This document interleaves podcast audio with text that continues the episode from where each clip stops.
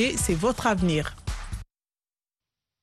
VOA Afrique, les infos à Washington. Vous écoutez VOA Afrique, il est 14h à Washington DC, 19h en temps universel. Rosine Mounez-Zéro dans ce studio pour vous présenter ce bulletin d'information. Bonsoir et bienvenue. Le coup d'envoi de la fête du football mondial a été lancé aujourd'hui au Qatar. Le premier match du groupe A entre le Qatar, pays hôte, et l'Équateur a donné la victoire à l'Équateur par deux buts à zéro. Plusieurs chefs d'État et de gouvernement étaient présents.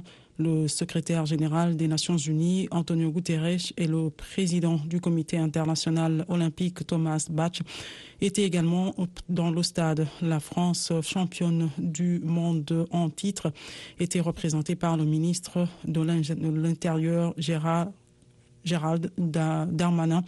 Le secrétaire d'État américain Anthony Blinken est lui attendu lundi pour une visite de deux jours dans l'Émirat. Demain, l'attaquant des Pays-Bas, Memphis Depay, éloigné des terrains en raison d'une blessure, ne débutera contre le Sénégal. Les Sénégalais devront aussi gérer l'absence de Sadio Mané, déclaré forfait après une blessure. La COP 27 en Égypte s'est terminée dimanche sur un bilan contrasté et les réactions ont pour saluer des avancées dans l'aide aux pays pauvres affectés par le changement climatique, mais aussi regretter un manque d'ambition sur la baisse des émissions. Nous devons drastiquement réduire les émissions maintenant et c'est une question à laquelle cette COP n'a pas répondu, a déclaré le secrétaire général de l'ONU, Antonio Guterres. Une déclaration finale, fruit de nombreux compromis, a été finalement adoptée, appelant à une réduction rapide des émissions, mais sans ambition nouvelle par rapport à la COP de Glasgow en 2021. La Guinée équatoriale a élu dimanche son président, ses députés et sénateurs. La victoire de Théodore Obiang au pouvoir depuis 43 ans ne faisant aucun doute face à une opposition muselée dans un des régimes les plus fermés et autoritaires du monde. Brigand, un sixième mandat à 80 ans, M. Obiang détient le record mondial de longévité au pouvoir pour un chef d'État hors monarchie. Les résultats de ces scrutins à un tour ne sont pas attendus avant au mieux lundi pour la présidentielle, sans doute plus tard pour les autres. En RDC, après une journée d'accalmie, des combats ont repris dimanche dans l'est du pays entre l'armée congolaise et les rebelles du M23 selon des sources sécuritaires et locales qui parlent d'affrontements violents. La situation n'est pas bonne à Kibumba. Trois officiers, dont un colonel, ont été blessés dans les combats, a précisé une source sécuritaire sous couvert d'anonymat. Plusieurs initiatives diplomatiques ont été lancées pour tenter de surmonter la crise. Le président kenyan William Ruto doit avoir lundi à Kinshasa un entretien avec son homologue congolais Félix Tshisekedi. Le sommet de la francophonie en Tunisie s'est achevé dimanche euh, avec l'objectif affiché de peser plus dans le règlement de crise, notamment en Afrique. Sur l'île de Djerba, les travaux du dimanche ont été en grande partie consacrés à la défiance citoyenne avec des populations lassées des turbulences politiques, notamment en Afrique de l'Ouest, où se sont produits récemment des coups d'État au Mali et au Burkina Faso. Le sommet a aussi réélu Louise Mouchikiwabo, seule en lice à la tête de l'OIF pour un nouveau mandat de quatre ans. Le sommet de la francophonie 2024 se tiendra en France pour la première fois depuis plus de 30 ans, a indiqué le président français Emmanuel Macron. En Algérie, la peine euh, capitale a été requise samedi contre plus de 70 personnes jugées par un tribunal algérien pour l'assassinat le 11 août 2021 d'un homme, Jamel Bensmaïl, accusé à tort de pyromanie en Kabylie, alors ravagé par les feux de forêt selon des médias locaux. La Russie et l'Ukraine se sont accusés mutuellement dimanche d'avoir bombardé la centrale nucléaire de Zaporizhia, située dans le sud ukrainien et occupée militairement par l'armée russe. Samedi et dimanche, les forces ukrainiennes ont tiré plus d'une vingtaine d'obus de grand calibre sur la centrale, selon le communiqué. Ceux-ci ont notamment explosé entre les blocs énergétiques et visé le toit d'un bâtiment spécial situé à proximité de ces blocs, selon la même source. Soyez au cœur de l'info. Et tout de suite, un programme en rediffusion sur VOA Afrique. Et tradition. Vérité et doctrine. Le dialogue des religions. Sur la voie de l'Amérique. Bienvenue à tous sur la voie de l'Amérique dans ce dialogue des religions. Eric Manirakiza en votre compagnie pour parler de la rencontre entre l'amour et la foi. Le mariage est l'alliance volontaire entre un homme et une femme, l'amour des époux au cœur de l'amour de Dieu. Ainsi, les deux partenaires acceptent de devenir une seule chair? Nous en parlons dans un instant avec nos invités. Lionel Lunanila Gaïma sur la mise en ordre.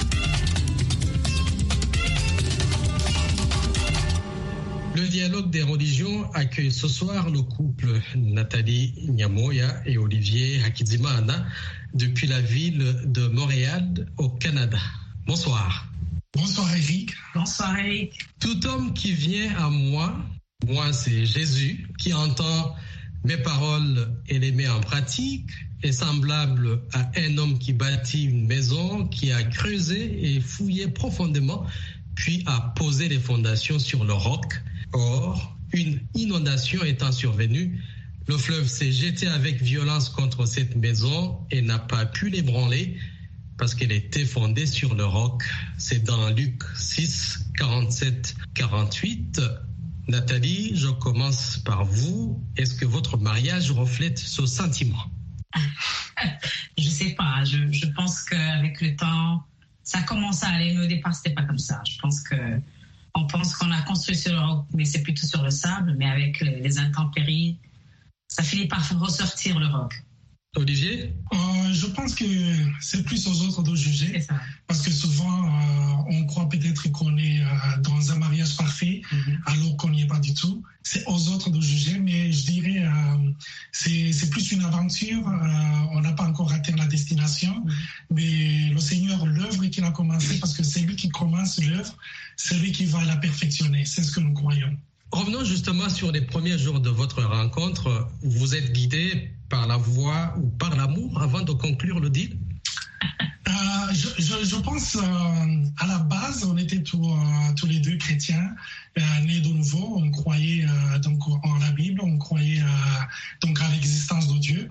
Alors quand on s'est rencontrés, bien sûr, j'ai été attiré par sa beauté parce que pour ceux qui la connaissent, elle est vraiment très très belle. Merci. Alors, ce qui m'a attiré, c'est pas plus le nombre de versets qu'elle connaissait, c'était plus, je dirais, son amour. Alors, donc, je me suis d'elle et quand j'ai commencé à parler avec elle, j'ai commencé à découvrir euh, sa profondeur, mais aussi son engagement avec le Seigneur. C'est ce qui m'a attiré et j'ai senti qu'il fallait qu'on bâtisse ensemble ce couple. Je sentais qu'elle avait les bonnes valeurs, mais aussi euh, une très bonne vision de tout ce qui est la foi. Et ce que j'ai aimé euh, dans votre introduction, c'est parce que vous avez euh, parlé du mariage bâti sur la foi et non sur la religion. Parce qu'il y en a qui le confondent. Nous allons y revenir. Donc, tout au début, euh, c'est l'amour qui détrône la foi. Oui, je le crois personnellement. C'est plutôt les hormones qui sont en activité. On est jeune. On a une idée assez, assez floue de ce qu'est le mariage. Et je pense qu'il y a aussi des influences euh, culturelles. On voit des films, on se fait des films aussi. Donc, les premières rencontres sont plus cadrées euh, en étant terre à terre, hein, sans être trop spirituel, trop euh, marginal. C'est vraiment émotionnel. Et je pense aussi, si c'était la foi seulement qui nous attirait, on se marierait avec toute l'Église. Mais vous vous rencontrez quelque part. Ah oui, Oui, c'est vrai. Bien sûr, on s'est rencontrés dans, dans mon église, elle était nouvelle. Et dans cette église, souvent, j'étais interprète. Et parmi toutes les filles que je voyais, il y en avait une qui m'attirait plus que les autres.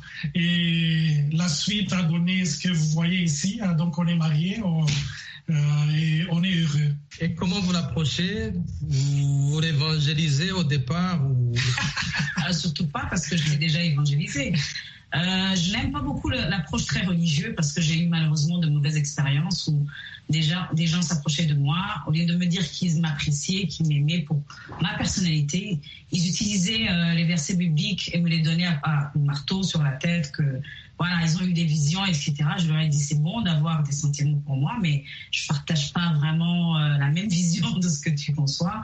Et nous, ça a été plutôt fraternel, amical. Ça a vraiment débuté au niveau de amical avant que ce soit quelque chose de, réellement émotionnel et intime. Ouais, et, parce que... et comment ça va évoluer après? Ça a commencé euh, donc par l'amitié, comme elle vient de le dire. Mais petit à petit, euh, en échangeant, euh, comme la Bible le dit, euh, la profondeur appelle la profondeur, en échangeant, en ayant des partages entre nous, j'ai senti que cet amour fraternel commençait à grandir, ça, ça commençait à être vraiment un amour donc d'un amoureux. Et je sentais que je l'aimais de plus en plus, que je l'appréciais, mais aussi je voyais en elle celle qui pouvait, qui allait devenir la mère de mes enfants, mais aussi mon épouse, celle qui m'aiderait et que j'aiderais aussi à accomplir la volonté que Dieu a pour sa vie. Combien d'enfants avez-vous déjà? On a trois enfants, deux filles de 10 et 8 ans et un garçon de 5 ans. Oui, c'est la même chose pour moi. Il n'y a aucun doute là-dessus. Hein. Et maintenant, quand est-ce que vous vous rendez compte que la foi a une place importante dans votre foyer? Je dirais, euh, quand on s'est rencontrés, comme euh, pour euh, toutes les personnes, souvent on est attiré par ce qu'on n'a pas.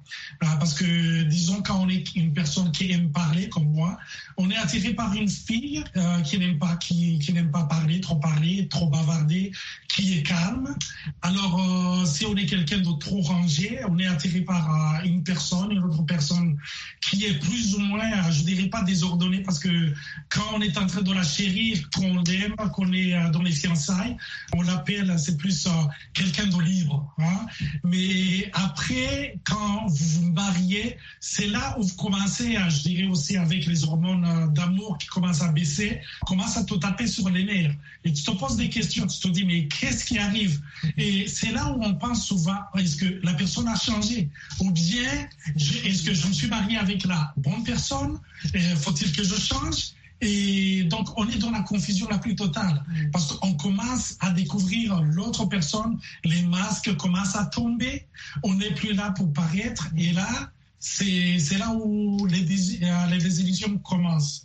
Nathalie, euh, il y, a cette bataille entre la chair et l'esprit, euh, souvent très intense même pour ceux qui sont fermes dans leur foi. Quand on est déjà marié, c'est ça. On a des tempéraments très différents. Euh, comme Olivier venait de le dire, euh, j'étais d'un tempérament extrêmement calme. J'aimais beaucoup les gens qui ne parlaient pas beaucoup. J'espérais me marier avec quelqu'un vraiment de pratiquement d'austère. Mais j'ai rencontré Olivier. Bon, les, les, les, différences s'attirent. Mais ce que j'ai découvert dans le couple, c'est que le, premier challenge, c'est qu'il était un sanguin. Olivier, c'est un sanguin qui est, qui est ouvert aux gens, qui, qui, qui, a une capacité de, faire des, de, de, créer des amitiés facilement. Moi, c'était beaucoup plus difficile. Et au départ, vous l'enviez et vous dites, c'est bien, euh, il a ce que je n'ai pas. Mais après, quand on se marie, ça devient un peu plus compliqué parce qu'on dirait que il a plus d'affinité avec les autres personnes qu'avec moi. Donc, euh, c'est vrai que l'ajustement des tempéraments au départ, c'était assez, difficile. Donc, le deal est conclu. Euh, après, il n'est pas entretenu, c'est ça? Non, il, est fait, mais il est fait sur des bases illusoires. Moi, je pense qu'au départ, on se fait des illusions. Euh, avec ce background culturel, même chrétien ou religieux, on se dit que ah, puisqu'on s'est choisi, puisqu'on a les mêmes valeurs, puisqu'on croit à la même chose, au même Dieu, à la même Bible, les choses iront bien. Mais quand on vit ensemble, on se désillusionne parce que ce sont des tempéraments, on vit une intimité, on, paye le, loyer, on paye les factures ensemble, ce qu'on ne faisait pas avant. On a d'autres challenges que l'on découvre qu'on n'avait même pas avant. Et, je me dis que c'est là où on s'ajuste en fait. mais aussi, euh, vous savez, quand on se rencontre, on dit que euh, on a trouvé sa moitié. Alors, euh, quand vous retrouvez dans le ménage, la question est qui va être rempli le premier? Parce qu'on a tendance à tirer sur soi, parce que on, veut devenir euh, quelqu'un de complet, parce qu'on a retrouvé sa moitié, et chacun tire de son côté. C'est là où les tensions commencent. Vous savez, souvent quand on pense au mariage, on dirait que c'est une boîte qui est remplie de bonheur, de joie, de paix, mais on oublie que c'est une boîte qui est vide, là où tout le monde, et euh, chacun des partenaires doit le remplir.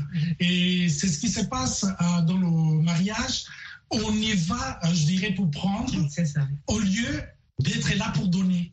Ça. Et c'est là où la foi intervient, parce que la foi nous pousse à penser aux autres, à être là pour les autres. Exactement. J'ajouterais même, euh, par rapport à ce qu'il vient de dire, qu'on ne peut donner que ce qu'on a reçu. Donc, avant de pouvoir donner, euh, ce qui est très important, et D'ailleurs, l'erreur qu'on avait commise au départ, on avait tendance à, être des parasites émotionnels, à vouloir tirer chacun sa propre part. Mais la foi nous aide à d'abord savoir, à connaître qui nous sommes, à définir notre vraie identité, que j'ai une identité propre, qui s'enrichit, c'est vrai, dans le mariage, mais c'est pas le mariage qui va me donner une identité. Euh, et, et, ça, quand je le comprends, ça facilite les choses et ça me déstresse par rapport à Olivier. Je sais que ma source de joie n'est pas Olivier, mais il peut être utilisé et puisqu'il est près de moi, il sera même beaucoup plus utilisé que quelqu'un d'autre. Mais c'est pas lui la source de ma joie. Et quand on commence à faire la part des choses grâce à la foi, euh, ça nous aide beaucoup. Et quand je réalise que je ne suis plus sa source de joie, il y a moins d'oppression sur moi. Exactement. Et c'est ce qui te libère en tant que mari ou en tant que femme. Mm. Donc là où tu as compris que tu ne dois pas être à tout prix mm-hmm. à la personne qui doit remplir son vide, parce qu'on le remplit du 1er au 31 décembre et il n'est jamais plein. je veux rebondir justement sur euh, Ephésiens 5, 22, 25. Mm-hmm. Femmes, soyez soumises à votre propre mari comme euh, au Seigneur, parce que le mari est le chef de la femme, comme aussi le Christ est le chef de l'Assemblée ou de l'Église. Nathalie, comment vous le vivez? Est-ce que vous vous soumettez vraiment, réellement? Comment comprendre cette logique de la soumission? D'abord, j'aimerais qu'on donne une définition de la soumission par rapport à la parole de Dieu. Et, la deuxième partie de réponse, je pense que Olivier qui va la répondre. Hein, elle va il va confirmer ou affirmer que je suis soumise. Mais euh, je me dis que quand on aborde ce verset, il y a beaucoup de femmes qui sont extrêmement euh, stressées parce que ce verset est souvent expliqué, souvent par les hommes, par les hommes d'église et d'une façon autoritaire. Mais moi, je pars du principe que si la parole de Dieu, la Bible a été inspirée par le Saint-Esprit depuis Genèse jusqu'à l'Apocalypse, celui qui a inspiré cette phrase, c'est le Saint-Esprit.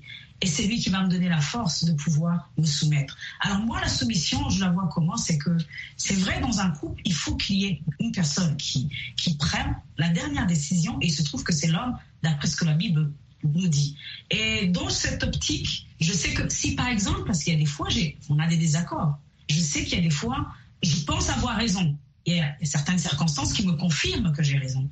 Mais quand on a la foi, je sais que je me soumets à ce que Dieu a dit et que si c'est lui qui l'a dit, c'est lui qui va défendre mon couple.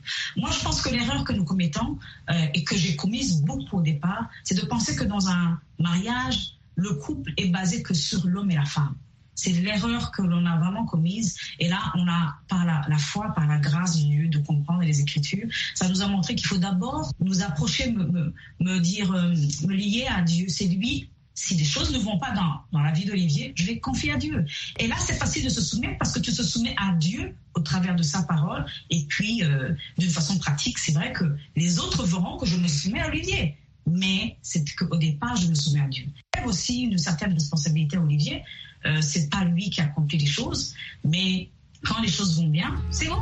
Et quand les choses ne vont pas bien, je sais que Dieu va venir réparer.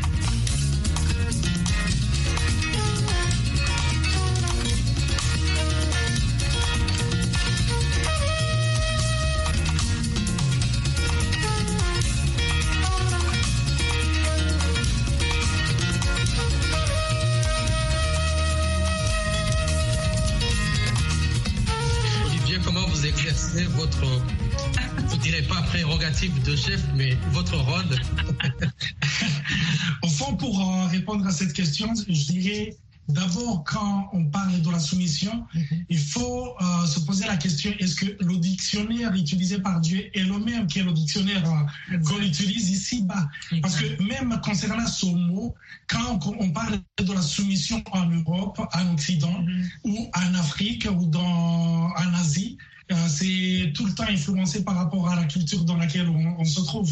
Ça ne Ça signifie pas toujours la même chose. Par soumission, c'est deux mots, c'est sous et maître donc se mettre sous mm. et sous, ou se mettre sous la mission d'eux. Mm-hmm. Alors, euh, quand on parle de la soumission de la femme, c'est que quand elle s'est mariée avec son homme, son homme a une mission. Parce que rappelez-vous, euh, Nathalie euh, en a parlé tantôt, on est marié pour Dieu, on n'est pas marié pour nous. Mm-hmm. Alors, le problème, c'est que les gens, ils pensent qu'ils sont mariés pour eux-mêmes. Mm. Et il y a un exemple qu'on aime donner dans Triangle. Donc, les deux époux se trouvent donc à la base mais Dieu se trouve au Alors, pour être plus proche, il faut s'approcher de Dieu. Parce que dans le verset que vous avez lu, on dit, soumettez-vous à Dieu comme l'Église se soumet à Dieu ou à Jésus. Donc, on nous donne un modèle, un modèle à suivre. Quand on parle de la femme, on lui donne le modèle à suivre.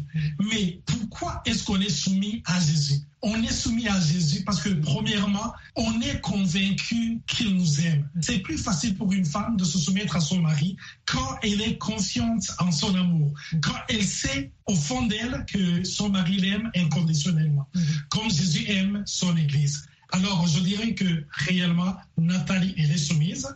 Et c'est une femme soumise. Et vous savez, comme je le disais, dans certaines cultures, quand je dis ma femme est soumise, on dirait que c'est une esclave. Non, elle est soumise. Je sens que j'ai son appui.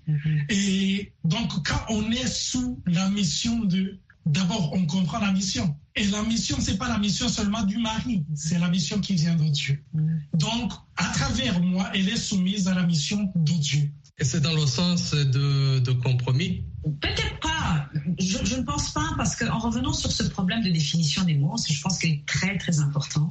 Euh, juste un autre mot, peut-être pas la soumission. Quand on dit, euh, quand dans la Bible il est écrit que euh, Dieu donna l'ordre à Adam de cultiver la terre. Il lui a dit de cultiver une terre. Mais dans l'entendement d'un Burundais ou d'un Africain, dans l'entendement ou la compréhension d'un Occidental, il verra des machines qui vont travailler la terre. Alors tout ça, je me dis qu'il y a des façons on aborde la Bible euh, à cause de notre culture qui est tout à fait difficile, qui n'est pas complète, mais qui ne reflète pas euh, l'esprit initial de Dieu. Alors moi, je me dis que nous, devrions plus prendre le temps de, revisiter, de rechercher cette dimension de la bonne définition des choses. Olivier, je reviens vers vous. Euh, je n'avais pas terminé le verset euh, qui dit Marie, aimez votre femme comme aussi le Christ a aimé l'Assemblée et s'est livré lui-même pour elle. Vous êtes au départ attiré par sa beauté extérieure et intérieure, n'est-ce pas? Comment vous l'aimez après, jusqu'aujourd'hui? Euh, En fond, ça revient aux mêmes définitions euh, dont on parlait tout à l'heure. Quand on parlait d'amour dans le grec original, parce que le Nouveau Testament a été écrit en grec, il y a trois mots euh, qu'on a définis par le mot amour. Il y a aimer, donc l'éros, c'est l'amour qui est charnel, l'attirance physique. Il y a philéo, qui est l'amour euh, fraternel, l'amitié, là où je t'aime conditionnellement. Je t'aime parce que tu m'aimes, je t'aime parce que à cause de ton tempérament, par exemple.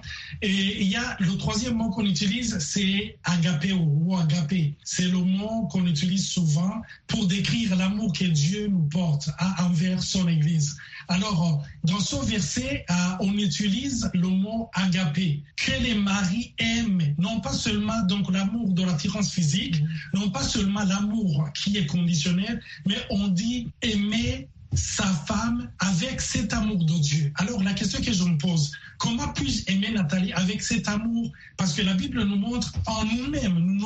avoir cet amour. Mais cet amour a été déversé par son esprit dans nos cœurs, selon Romains 5.5.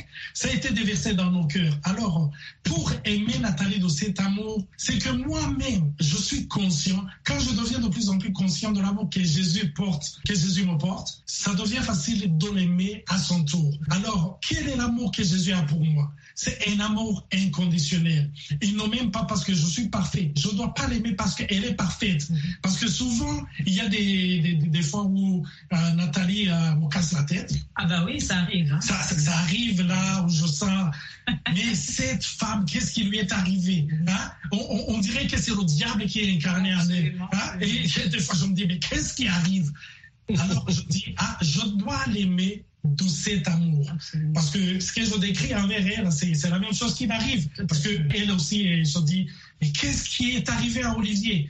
Là aussi. vous n'avez pas l'air de gens qui peuvent se chamailler. Oh, que ça Ah, non, non, non. Ça, ça arrive peut-être, on ne se lance pas les assiettes, mais ça arrive. Ça arrive de moins en moins, on confirme, Oui. mais ça arrive. Moi, je donnerais peut-être aussi une autre image euh, de l'amour de Dieu, d'un texte que les hommes n'aiment pas beaucoup en particulier. Mhm. C'est le, le- la, la vie du prophète Osée.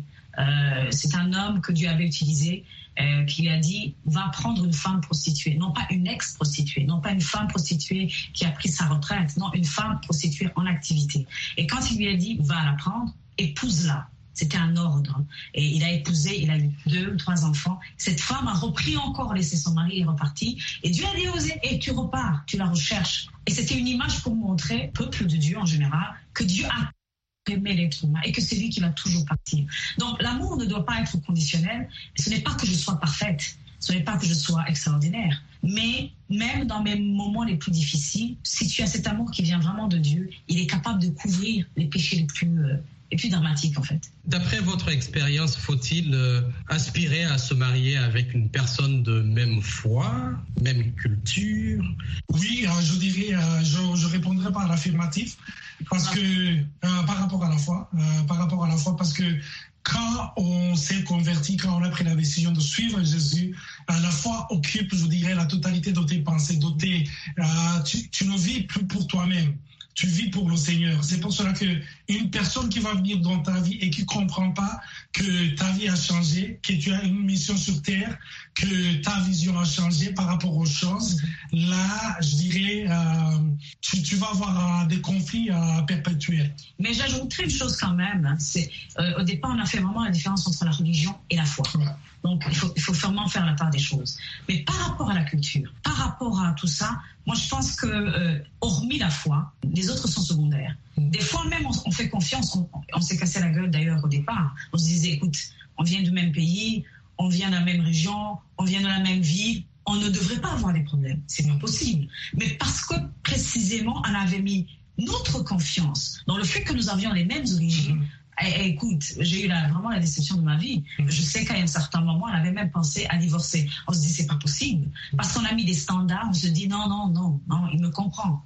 Mais par contre, je me dis qu'il y a certains avantages quand vous êtes vraiment différents. En moins, on est conscient de nos différences. On, on se confie moins en nous-mêmes et on, a, on est prêt à travailler sur nos différences. Alors que quand on a pratiquement le même background, on se repose un peu sur ses lauriers et là, ça fait plus de dégâts. Je pense que ça fait plus mal que de bien. Moi, c'est ce que j'ai remarqué. Mais par rapport à la foi, je pense que c'est là où c'est plutôt, où il faut être ferme, on dirait. Est-ce une recommandation biblique ou c'est un choix? Il y a qui dit qu'il ne faut pas se mettre sur le même jour avec euh, une personne étrangère. Un parent d'étrangère, c'est quelqu'un qui, qui n'a pas les mêmes croyances que toi. Euh, c'est toujours euh, problématique, c'est toujours difficile. On peut toujours se marier parce que je connais des chrétiens qui se sont mariés avec des non-chrétiens. Et souvent, quand on parle avec eux, ils te disent il y a vraiment des, fois des combats. Parce que des fois, je sens que le Seigneur me dirige dans une certaine direction et ma femme ou mon mari me dit non, non, non, non, non, je ne soutiens pas. Mais si c'est une personne qui prie, et au moins elle prend le temps de prier par rapport à ça et le Seigneur peut lui parler. En même temps, euh, même quand on a la même foi, il arrive qu'on veut Oui. prendre certaines décisions. Et je sais que là, c'est beaucoup plus facile de dire, Seigneur, je te fais confiance Mhm. que tu vas parler à mon mari ou à ma femme pour qu'elle puisse comprendre l'atmosphère. Je me dis que c'est un peu plus problé- problématique. Le combat est beaucoup plus difficile quand vous n'avez pas les mêmes bases. Qu'est-ce qui peut tuer un mariage ou le sauver? Comment la foi intervient pour sauver un mariage? Nous ne pouvons pas aborder cette question tout de suite parce que euh, nous arrivons au terme de ce dialogue des religions. Nous y reviendrons euh, la prochaine fois. Merci de nous avoir suivis. Merci à Nathalie et à Olivier pour euh, votre témoignage Merci beaucoup. l'importance de la foi dans votre vie commune. Merci à vous. Merci. Lionel Lunanila Gahima a assuré la mise en onde. Eric Mandela Kiza vous souhaite une agréable soirée. À la prochaine.